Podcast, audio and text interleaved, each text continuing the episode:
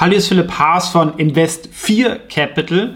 Und deswegen gibt es hier auch nochmal die rechtlichen Hinweise, die man sich durchlesen sollte, kann man stoppen. Und natürlich auch wie immer der Hinweis, das hier ist keine Anlageberatung oder Anlageempfehlung. Ähm, es geht hier nur um transparente Kommunikation über den Haas Investor Innovation Fonds und den Monatskommentar November 2023 wo ich zusammenfassen möchte, was am Markt und auch im Fonds passiert ist. Hier wie immer die kurze Werbefolie. Warum ist der Fonds anders? Die Gebühren sind sehr, sehr günstig. Die Strategie basiert auf eigenen Modellen und es gibt die hohe Transparenz, wie hier auf YouTube, und ich bin maximal hier selber investiert. Deswegen kann es natürlich auch mögliche Interessenskonflikte hier geben. Also im November kann man so zusammenfassen mit dem Oktober. Ja, wie zerronnen, so gewonnen. Also das, was im Oktober verloren worden ist, wurde im November und auch noch ein bisschen mehr teilweise ähm, zurückgeholt. Und manchmal fragt man sich auch, ich habe es ja auch schon davor gesagt, macht das alles immer so Sinn? Ja, nur ob jetzt irgendeine Inflationsdaten oder ob ein Zinsen hoch oder runter. Eigentlich hat sich ja nicht so wahnsinnig viel von der Seite geändert, wenn man mal auf ein paar Jahre denkt. Ähm, Jetzt sind wir, stehen wir wieder da, sowas immer dann vorherzusagen, A, wie die Daten kommen oder wie der Markt dann äh, darauf reagiert, äh, ist schwierig, aber man glaub, kann sich halt auf die Sachen konzentrieren, wie Bewertung etc. und Qualität, was wir hier in dem Fonds machen. Insgesamt stand eine monatliche Performance November von 7,5 Prozent. Ja, das ist äh, in vielen Produkten oft schon eine sehr gute Jahresrendite. Deswegen kann man von der Seite natürlich zufrieden sein. Trotzdem muss man natürlich auch sagen, dass der November extrem gut war an allen Märkten, Indexen. Da ging alles hoch und der Fonds ist natürlich auch eher diversifiziert. Und ein Mehrwert ist ja auch, dass er mit den Märkten nicht eins zu eins ähm, immer da korreliert wie ähm, andere Themen. Und wir kommen jetzt auf eine Jahresrendite von fast 10 Prozent.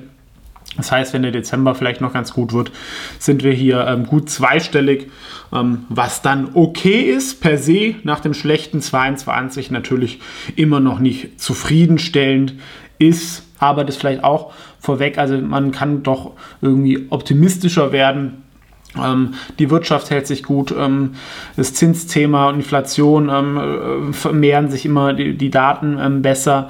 Ähm, auch äh, das Thema Krieg ähm, gibt es zumindest keine weitere Eskalierung, Lieferketten. Also für Aktien könnte es hier auch ein sehr gutes Szenario, so ein Goldilocks-Szenario geben im nächsten Jahr, was dann auch in der Breite des Marktes zu einer Aufhol-Rally äh, führen könnte. Denn, muss man auch sagen, ähm, so stark war die Börse dieses Jahr gar nicht. Ähm, in den USA ist es von sieben Aktien getrieben worden. Gerade ganz kleine Aktien, wo der Fonds ja auch viel investiert, sind oft immer noch im, der Scale ist, glaube ich, immer noch negativ dieses Jahr.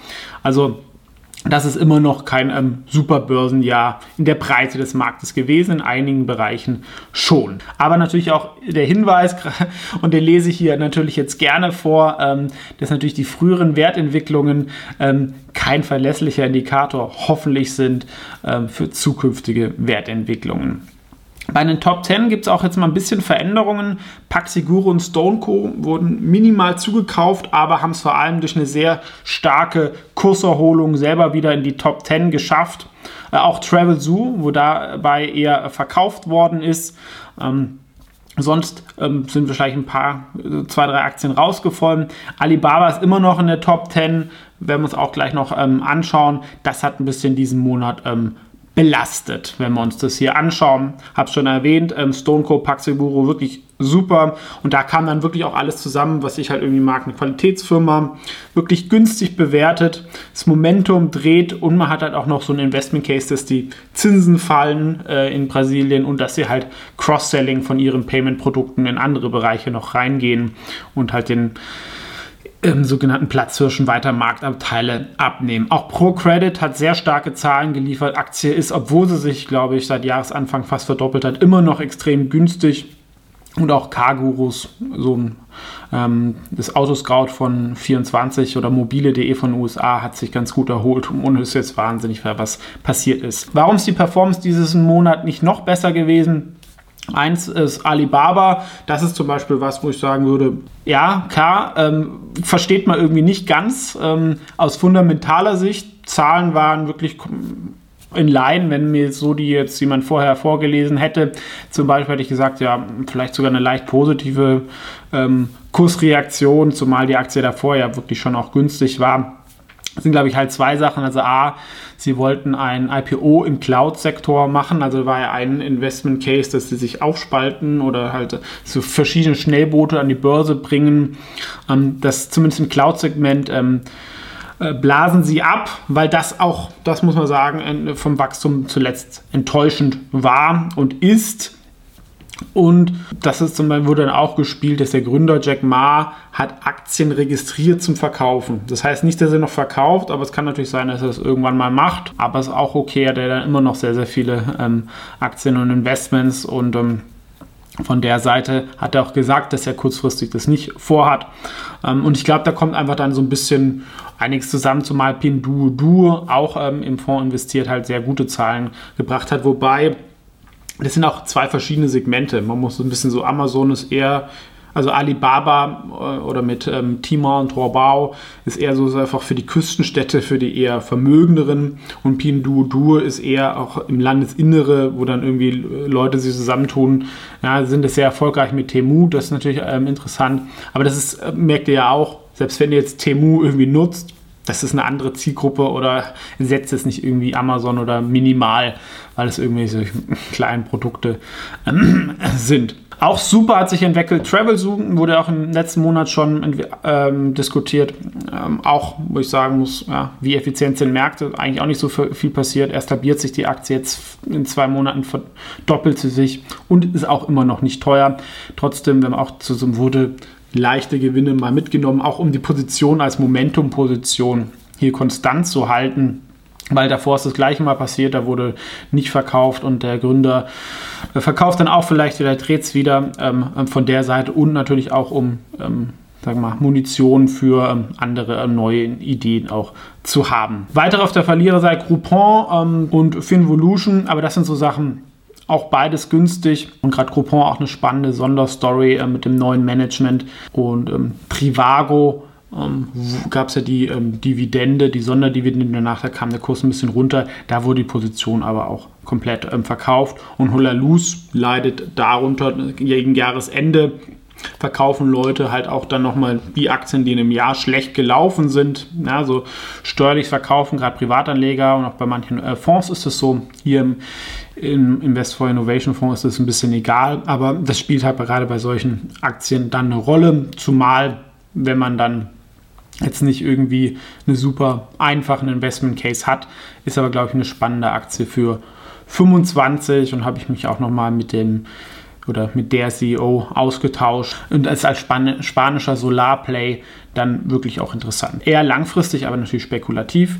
Ähm, was wurde zugekauft? Ja, es wurden auch ähm, zwei Sonderstories zugekauft. Ähm, eine Global Fashion Group hat ungefähr 150 Millionen in Cash und ist nur 50 Millionen wert. Dazu haben sie Beteiligung an drei noch defizitären Fashion-E-Commerce-Anbietern, aber gerade zum Beispiel der Iconic in Australien ist da das Zalando, also die sind da wirklich groß und stark.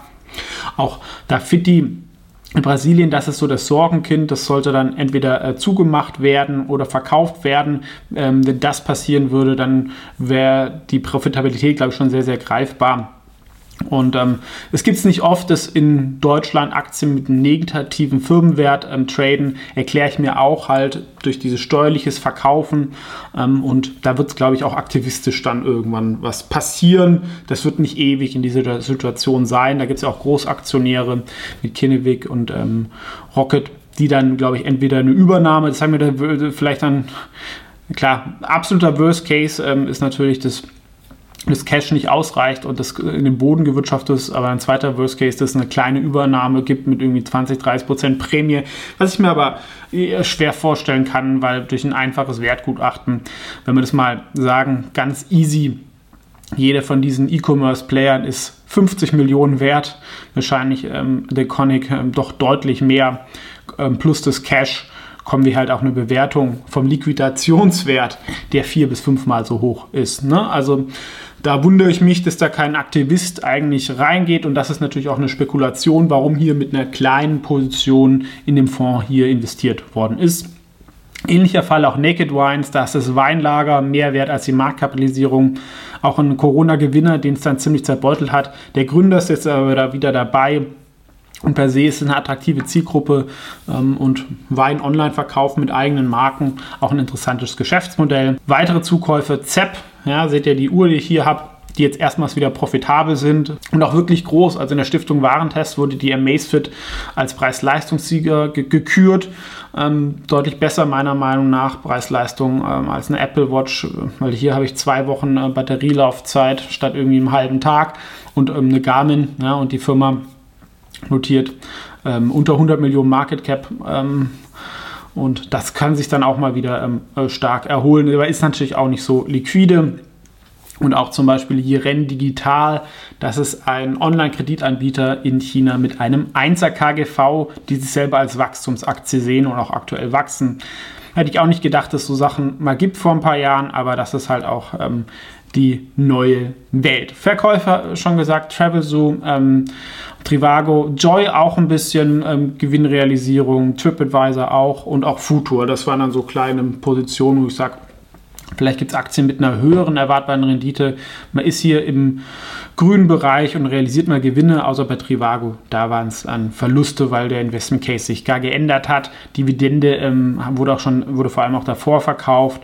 Ähm, aber da setzt man jetzt wieder auf äh, Wachstum, man ist nicht mehr profitabel, aber dann ist es irgendwie schwierig, man hat jetzt irgendwie Deep Value Investoren da drin gehabt, jetzt will man über wieder Wachstum. Da wird wahrscheinlich irgendwann eine Übernahme von Expedia kommen.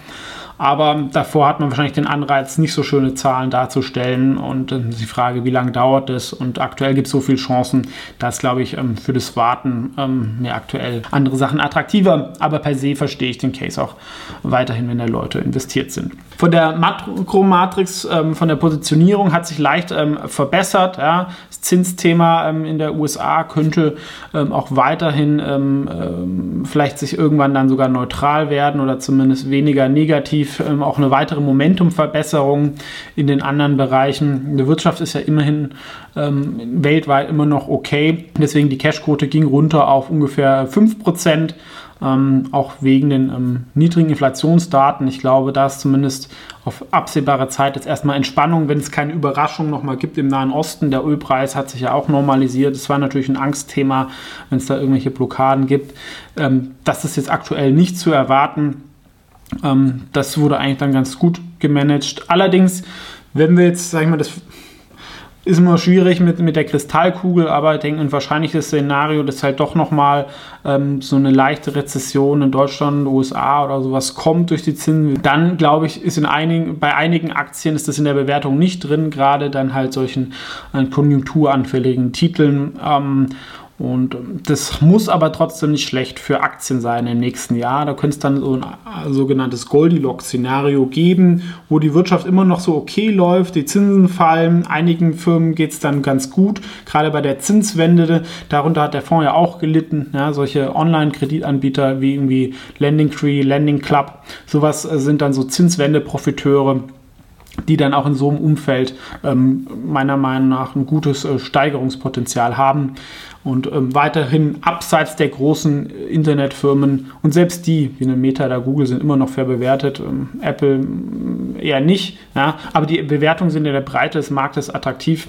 Und es gibt halt durchaus ein sehr positives Szenario, wie wir es Anfang der 90er gesehen haben, wo es dann zum Soft Landing kam und danach auch die Breite des Marktes ähm, zu einer sehr, sehr starken Rallye angesetzt haben. Denn, muss man auch sagen, Aktien haben ja in den letzten zehn Jahren vor allem in den USA äh, funktioniert. Ähm, sonst war das eigentlich immer relativ verhalten. Ne? Der, der, Kursindex im DAX ist immer noch ähm, nicht so weit weg vom Hoch von 2000, es sind 23 Jahre Wachstum und Inflation. Ähm, deswegen bin ich da hier zunehmend optimistisch geworden, ähm, Stand heute, aber äh, kann sich natürlich immer jederzeit ändern. Weitere Informationen äh, zum Fonds und zum Portfolio findet ihr natürlich unter invest4.net. Ansonsten gibt es hier nochmal die rechtlichen Hinweise.